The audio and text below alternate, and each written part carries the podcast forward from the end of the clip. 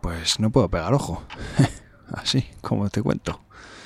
Resulta que esta noche he estado escuchando un podcast de, de misterio. Bueno, estaba escuchando a Carlos Bustos en el Centinela de Misterio, que hablaban de mediums y, y cosas de estas, y, y que me he quedado desvelado. así que, así que nada, aquí estoy a ver si consigo pegar ojo.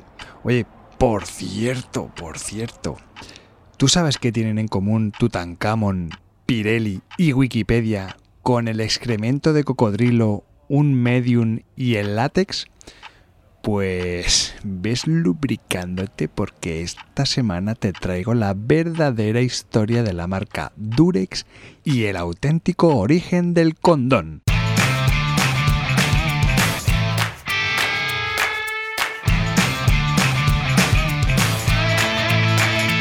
Brand Stoker con Rubén Galgo.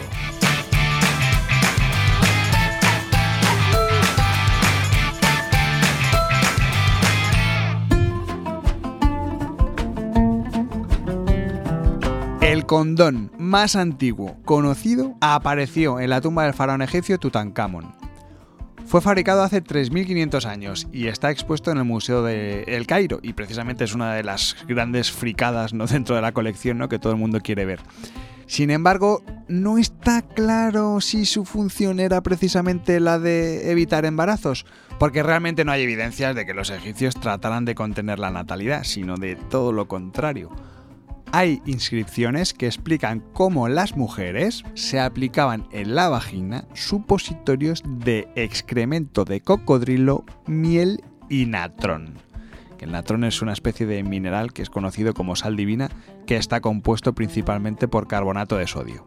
Esta práctica muchas veces ha sido confundida con un método anticonceptivo, pero en realidad su utilidad era la contraria. De hecho, los excrementos y el natrón son alcalinos, es decir, que, favorecen el movimiento de los espermatozoides.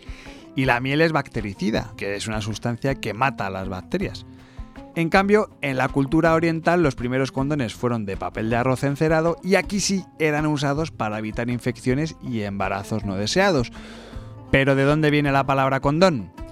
Bueno, pues al parecer hay un bulo que dice que el origen del preservativo anticonceptivo fue inventado por un tal Lord Condom. Y bueno, esta leyenda cuenta que este supuesto médico de Carlos II de Inglaterra inventó el preservativo con el fin de reducir la descendencia no deseada del monarca. Vamos, que se les estaba llenando Inglaterra de bastardos y algo había que hacer. Pero fue el sociólogo y experto en salud anticonceptiva Norman Himes el que investigó el tema, estuvo ahí hincando los codos, estuvo investigando, estuvo documentando y al final, bueno, pues terminó desmintiendo este mito en la década de los años 40 del siglo XX. Pero bueno, como puedes ver, los ingleses, como siempre, poniéndose medallas que no les corresponden. En realidad, el origen de la palabra condón para designar a los preservativos es dudoso. Porque por un lado, se cree que viene del latín condus, que significa receptáculo, pero es que también podría venir de la palabra condere, que significa proteger o esconder. Durante el siglo XVI Europa padeció epidemias como la gonorrea, la sífilis, en fin, una serie de enfermedades que diezmaron tanto a hombres pobres como a ricos. Y en este contexto de preocupación general, vamos a decir, Gabriel Falopio, el famoso de las trompas de Falopio, pues en su obra titulada De Morbo Gálico escribió sobre el preservativo y además lo hizo por primera vez desde la ciencia médica, es decir, que, lo estuvo abordando como, como, método profiláctico para prevenir el contagio de la sífilis.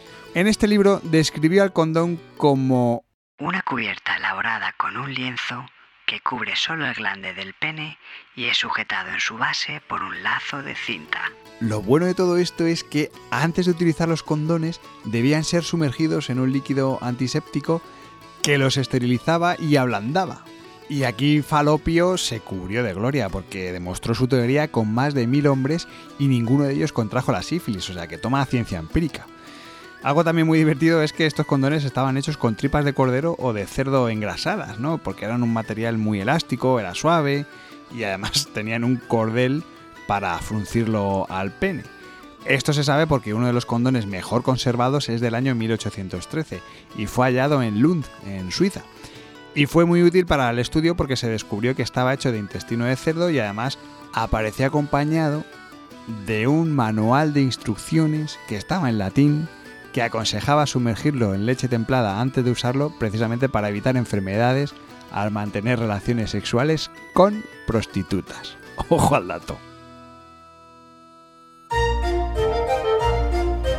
Entre los siglos XVII y XVIII aparece la primera tienda especializada en condones en Londres. Y sus clientes precisamente eran los más selectos miembros de la aristocracia europea. Estos condones estaban hechos de tripas de distintos animales, ¿no? Por lo tanto, eran caros ya de por sí, pero es que además se vendían en estuches de cristal, estaban cosidos a mano y además venían muchas veces aromatizados. Porque claro, lo de usar y tirar pues todavía no se destilaba, entonces tenían que lavarlo a mano para poder utilizar otra vez hasta que se rompieran por el desgaste o, o por el amor. Pero realmente no eran populares, sino más bien dirigidos a hombres que, que solían ir a burdeles y poseían bueno, pues dinero para poder comprarlo, vaya. Y luego es curioso porque las mujeres tenían almacenes de condones alrededor de Leicester Square y, Covent Garden y controlaban de alguna forma una industria que, que además era totalmente artesanal. Bueno, vas a flipar cuando te diga que muchas personas famosas escribieron sobre el condón en aquella época y no siempre lo hicieron bien, porque en el año 1671 la marquesa de Sevigné, en una de sus célebres cartas a una hija que tenía, ¿no? Eh, describió al condón como una armadura contra el placer y una telaraña contra el peligro. El famoso Marqués de Sade, que fue legendario por las fiestas y las orgías y todo lo que tenía relación con la sexualidad, eh, bueno, pues este tío se hacía sus propios condones con tiras de tocino para, envolver su pene y así eh, evitar la porquería que le vendían, porque no se fiaba ni un pelo y no le gustaban los condones que vendían por ahí y, se lo terminó fabricando él, ¿no? O, por ejemplo, mira, otro guarrete, el escritor y aventurero Giacomo Casanova, que fue también conocido por sus conquistas amorosas durante el siglo XVIII, bueno, pues este mencionaba a menudo los condones en sus escritos y, tampoco lo hacía bien. O sea, de hecho, al principio hablaba bastante mal, ¿no? Tiene una frase que dice así. No esperes verme encerrado en una piel muerta para probarte que estoy vivo. Y al final de sus días sostuvo justo todo lo contrario. Hace años hubiera considerado al condón como una invención del diablo, pero ahora reconozco que su inventor debe haber sido un hombre de bien. De hecho, llegó a desarrollar una técnica para evitar embarazos indeseados, agárrate, que básicamente consistía en disponer cáscaras de naranjas dentro de la vagina de la mujer antes del coito. Es una especie de, de diu, bueno, es que no sé ni cómo llamarlo, me, me parece súper bizarro. Aunque el primero que empleó la palabra condón tal y como lo hacemos en la actualidad fue el médico británico Daniel Turner en 1717 y fue en un libro precisamente en el que hablaba de la sífilis. En España, pues, ¿qué te voy a contar? Spain is different, ¿no? Como, como se suele decir, como decía el eslogan. Aquí se han hallado condones escondidos entre las páginas de un libro de medicina del siglo XVI. Así, tal cual, como te lo cuento. Pues es que además es muy gracioso porque resulta que en la biblioteca histórica de la Universidad de Salamanca pues estaban haciendo un proceso de, pues, de la típica revisión ¿no? y catalogación de, parte de los fondos históricos y de repente están ahí cogiendo uno de estos tomos y de repente cling, uy, ¿qué es esto? Onda, un condón, pero bueno. Efectivamente, se encontraron varios condones de cerdo con una cintita de color azul para ajustarlos. Después estuvieron analizándolos y descubrieron que, bueno, pues habían sido envueltos en una hoja de periódico de 1857 y se presume que algún estudiante de la época que estaba consultando aquel libro de medicina fue el que los escondió allí.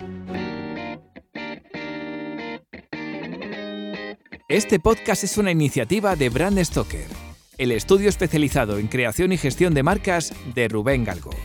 Si lideras una empresa o eres la persona responsable de crear o rediseñar la marca de tu compañía, no dudes en ponerte en contacto con nosotros. Búscanos en nuestra web brandstoker.com.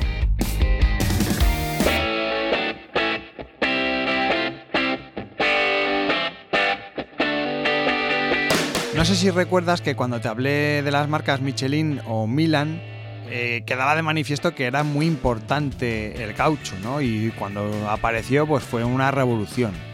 Y en el mundo del fornicio, pues pasó algo muy parecido. En el siglo XIX se empezaron a fabricar los primeros preservativos gracias a, a ese incipiente proceso de vulcanización del caucho que inventó Charles Goodyear. Por cierto, segunda vez que le mencionamos esta temporada y seguramente no será la última. Y en el fondo pues eran fundas de caucho que eran reutilizables, que tenían gran peso, eran muy incómodas porque eh, bueno pues tenían una costura voluminosa, era muy incómodo, todo el largo del borde inferior estaba como cosido, bueno que no eran ni mucho menos lo que conocemos hoy como un preservativo, ¿vale? Y poco a poco se fue haciendo un huequito pues en la sociedad, en, en, en el día a día, vamos a decir, ¿no? Y en 1861 pues apareció en Estados Unidos el primer anuncio de condones en un periódico y fue en el mítico The New York Times. En él se promocionaban los condones franceses y además eran los condones franceses del señor Power, o sea que era como todo como muy de coña, ¿no? Eh, curiosamente, al cabo de un tiempo, un congresista logró que el Congreso norteamericano prohibiese por ley toda publicidad que incentivase el control de la natalidad y por ende, pues esto afectó también al preservativo, ¿no? Al uso del preservativo. Como ves, el mundo ya sabía qué eran los preservativos y situaciones como esta se fueron repitiendo durante los años. Sin ir más lejos, las tropas norteamericanas de la Primera Guerra Mundial fueron las únicas que tuvieron prohibido, bueno, prohibido, prohibidísimo hacer uso del preservativo. Para el entonces secretario general de la Armada de Estados Unidos, el condón era un accesorio anticristiano e inmoral, así que estaba terminantemente prohibido. El resultado de esta decisión fue que las tropas estadounidenses fueron las más afectadas por enfermedades de transmisión sexual en esta contienda. Afortunadamente Estados Unidos aprendió la lección y ya en la Segunda Guerra Mundial ahí ya sí que permitió y fomentó el uso de los mismos, de los preservativos, en, en sus tropas. No te puedo decir lo mismo de los nazis. Y es que el Tercer Reich, al parecer, prohibía que los alemanes de raza aria utilizaran el condón o cualquier método anticonceptivo y de control de natalidad que eliminara la expansión de su raza suprema. Aprovecho este momento nazi para invitarte a que te metas en nuestra página web y veas un montón de imágenes muy chulas sobre todo esto que te estoy contando y de lo que te voy a contar, porque te vas a encontrar un montón de imágenes muy chulas, muy curiosas sobre preservativos, sobre condones, que como sabes, pues están en nuestra página web que es brandstoker.com.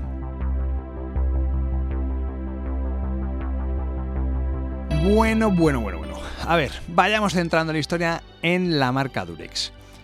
Estamos en el año 1921 y un señor llamado Fred Killian inventó el condón desechable. Esto es tan importante como curioso. Y es que cuenta la leyenda que el bueno de Fred estaba trabajando en una fábrica en Akron, en Estados Unidos. Akron es una ciudad conocida, o era una ciudad conocida como la capital mundial del caucho, porque las principales fábricas de neumáticos estaban allí, estaban en esa ciudad. Y bueno, pues este señor trabajaba allí, eh, en una fábrica, y por lo que sea, un día se le puso el pene erecto y no se le ocurrió otra cosita que meterlo en un barril con caucho natural en estado coloide. ¿Qué es esto de estado coloide? Bueno, pues que estaba derretido. Era goma derretida que estaría más caliente que el palo de un churrero.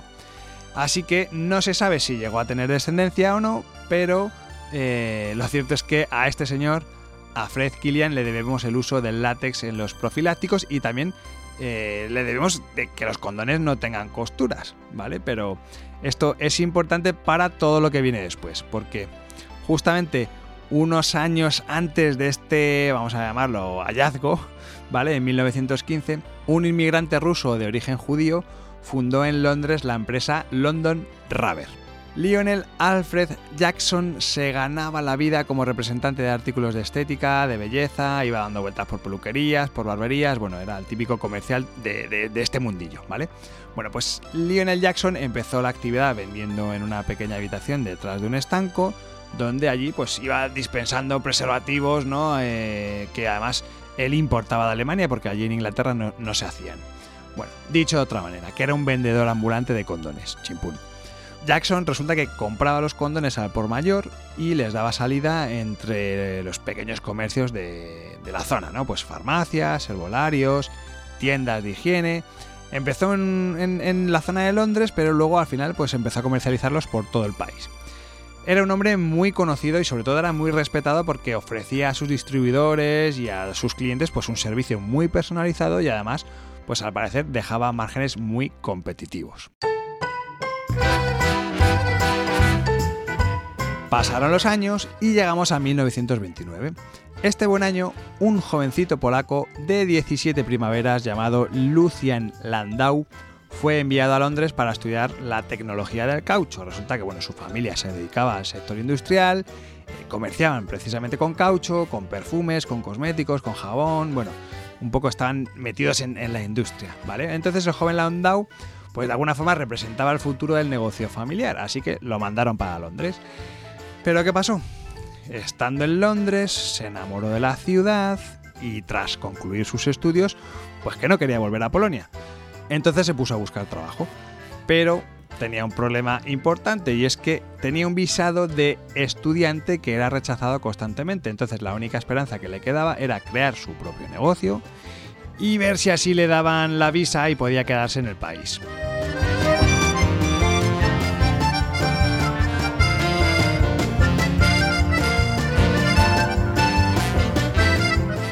Landau le fascinaba pasar el tiempo viendo escaparates, buscando objetos, objetos de caucho, claro. Eh, y bueno, le gustaba mucho el, estar siempre bicheando y, y, descubriendo cositas relacionadas con el caucho. Y un día cayó en la cuenta que las esponjas para el baño que se vendían eran muy mejorables. Esto es algo que le ha pasado a todos los emprendedores, ¿no? esto se hace muy mal, esto yo lo puedo hacer mejor y voy a intentarlo. Bueno, pues él se fue a su laboratorio, fue a la universidad, desarrolló una nueva esponja y abrió una empresa en la que pues, se empleó a sí mismo. Acto seguido, el Ministerio de Interior le concedió el permiso, le dio la visa para quedarse en suelo británico, siempre y cuando, ojo, continuara con el negocio. Bueno, Landau ya había conseguido su objetivo, ya se había quedado en Inglaterra, pero claro, a él su trabajo le gustaba. Entonces, eh, ese día a día, ese mundillo de las esponjas no le convencía. No estaba satisfecho con las esponjas que estaba elaborando. Su afán por comprender y, dominar las propiedades del caucho le llevaron a experimentar con una muestra de látex de la marca Pirelli, los de los neumáticos. Y empezó a hacer experimentos con tubos de vidrio, con el látex de Pirelli. Bueno, en este preciso momento es cuando se le ocurrió la idea de hacer condones de látex. Landau era sabedor de que estos productos eran importados de Alemania y Estados Unidos y que no había ningún fabricante británico. Landau estaba como loco porque la gente conociese su producto, que la gente descubriese eh, e-, ese invento y empezó a ir a tiendas, a hablar con unos, a hablar con otros, empezó un poco a hacer esa pequeña labor comercial hasta que un día se encontró con un señor francés que tenía una farmacia y este señor le recomendó que buscara al legendario Lionel Jackson. Cuando se conocieron, pues Jackson la verdad es que se quedó entusiasmado con la experiencia que tenía Landau en la producción de artículos de caucho, ¿no? E inmediatamente vio que era una oportunidad de oro para competir directamente con, los fabricantes, sobre todo de Alemania y de Estados Unidos. Así que Jackson le prestó a Landau 600 libras esterlinas para fundar British Latex Products con el objetivo de suministrar condones para su empresa, la London Rubber. Jackson fue muy listo, la verdad, porque bueno, es un tío que tenía mucha experiencia, era un poquito mayor que él en, de edad y mantuvo el control de la compañía gracias a que se quedó con una participación del 60%.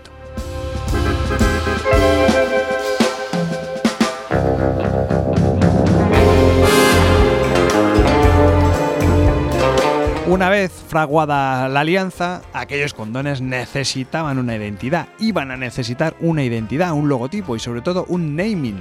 Así que ese mismo año 1929 Jackson patentó la marca Durex. El significado viene de los atributos del condón, es decir, durabilidad, confiabilidad y excelencia. En inglés, durability, reliability y excellence.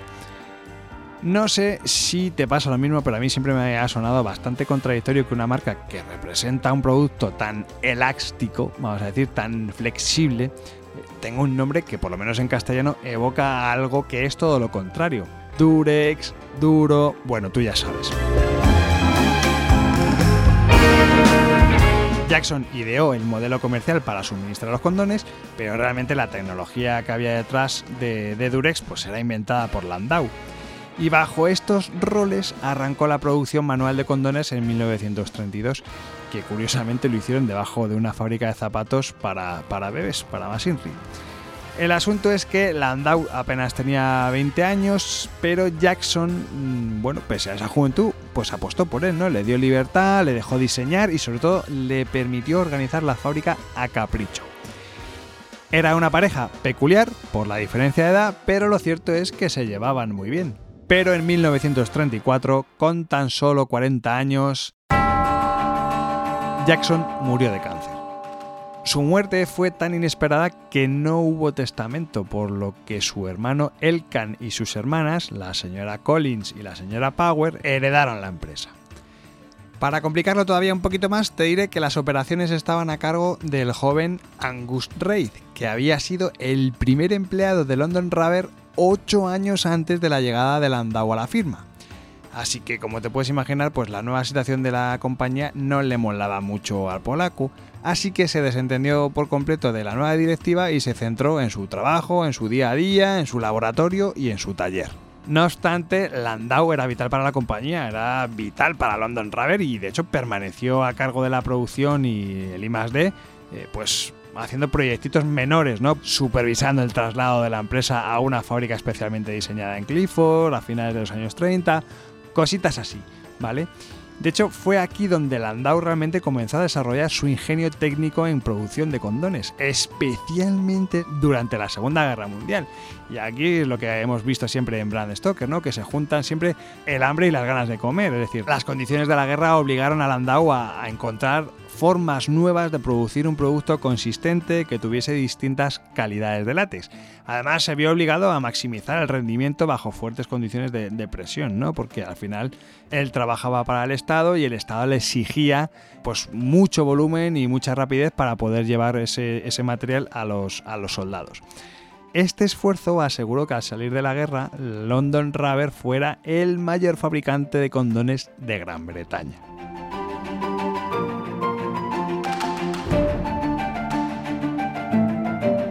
Esta etapa de producción de condones seguía siendo un proceso en gran medida manual, aunque parte de la inmersión real era asistida electrónicamente. De hecho, las partes importantes del proceso, como el decapado y la prueba del producto terminado, ¿no? que no estaban pinchados, pues se realizaban completamente a mano.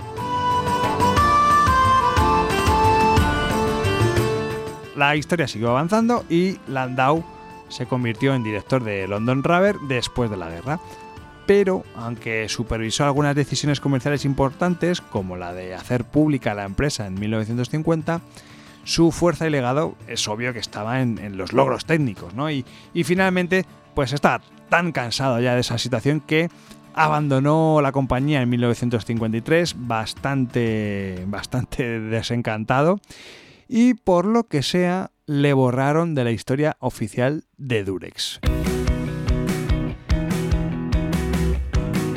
Además, cambió de vida totalmente. Y esto es una, cosa que me, llama mucho la atención. Y es que después de salir de la compañía, su vida dio un giro de 180 grados y se convirtió en medium e investigador psíquico. Está sonando la musiquilla al final de este episodio de Brand Stoker, pero antes de acabar, y en honor a la verdad, tengo que darte un dato muy, muy, muy importante. Si buscas en internet el nombre del fundador de Durex, solamente te aparecerán sus iniciales, LA. Eh, si vas a Wikipedia, incluso en la propia página web de la compañía, no encontrarás el nombre completo. ¿Por qué? No lo sé. Bueno, sí me lo sé y tú te lo imaginas, pero bueno, lo sabemos, ¿vale? Pero es lo que hay. Lo que sí que sé, y además mm, de buena tinta, es que toda esta historia que te he contado es el resultado de una investigación maravillosa que realizó Jessica Borch en el año 2020. Eh, su esfuerzo, su tenacidad, eh, el currazo que se pegó para descubrir la auténtica historia del origen de la marca Durex, mm, de verdad que no tiene precio. De hecho, bueno, Jessica Borch es gerente de colecciones digitales e investigación del King College de Londres, es decir, que, no es ni una, una Mindundi. y el resultado de sus indagaciones pues lo puedes leer en un libro alucinante que te recomiendo ahora mismo que se llama Protective Practices.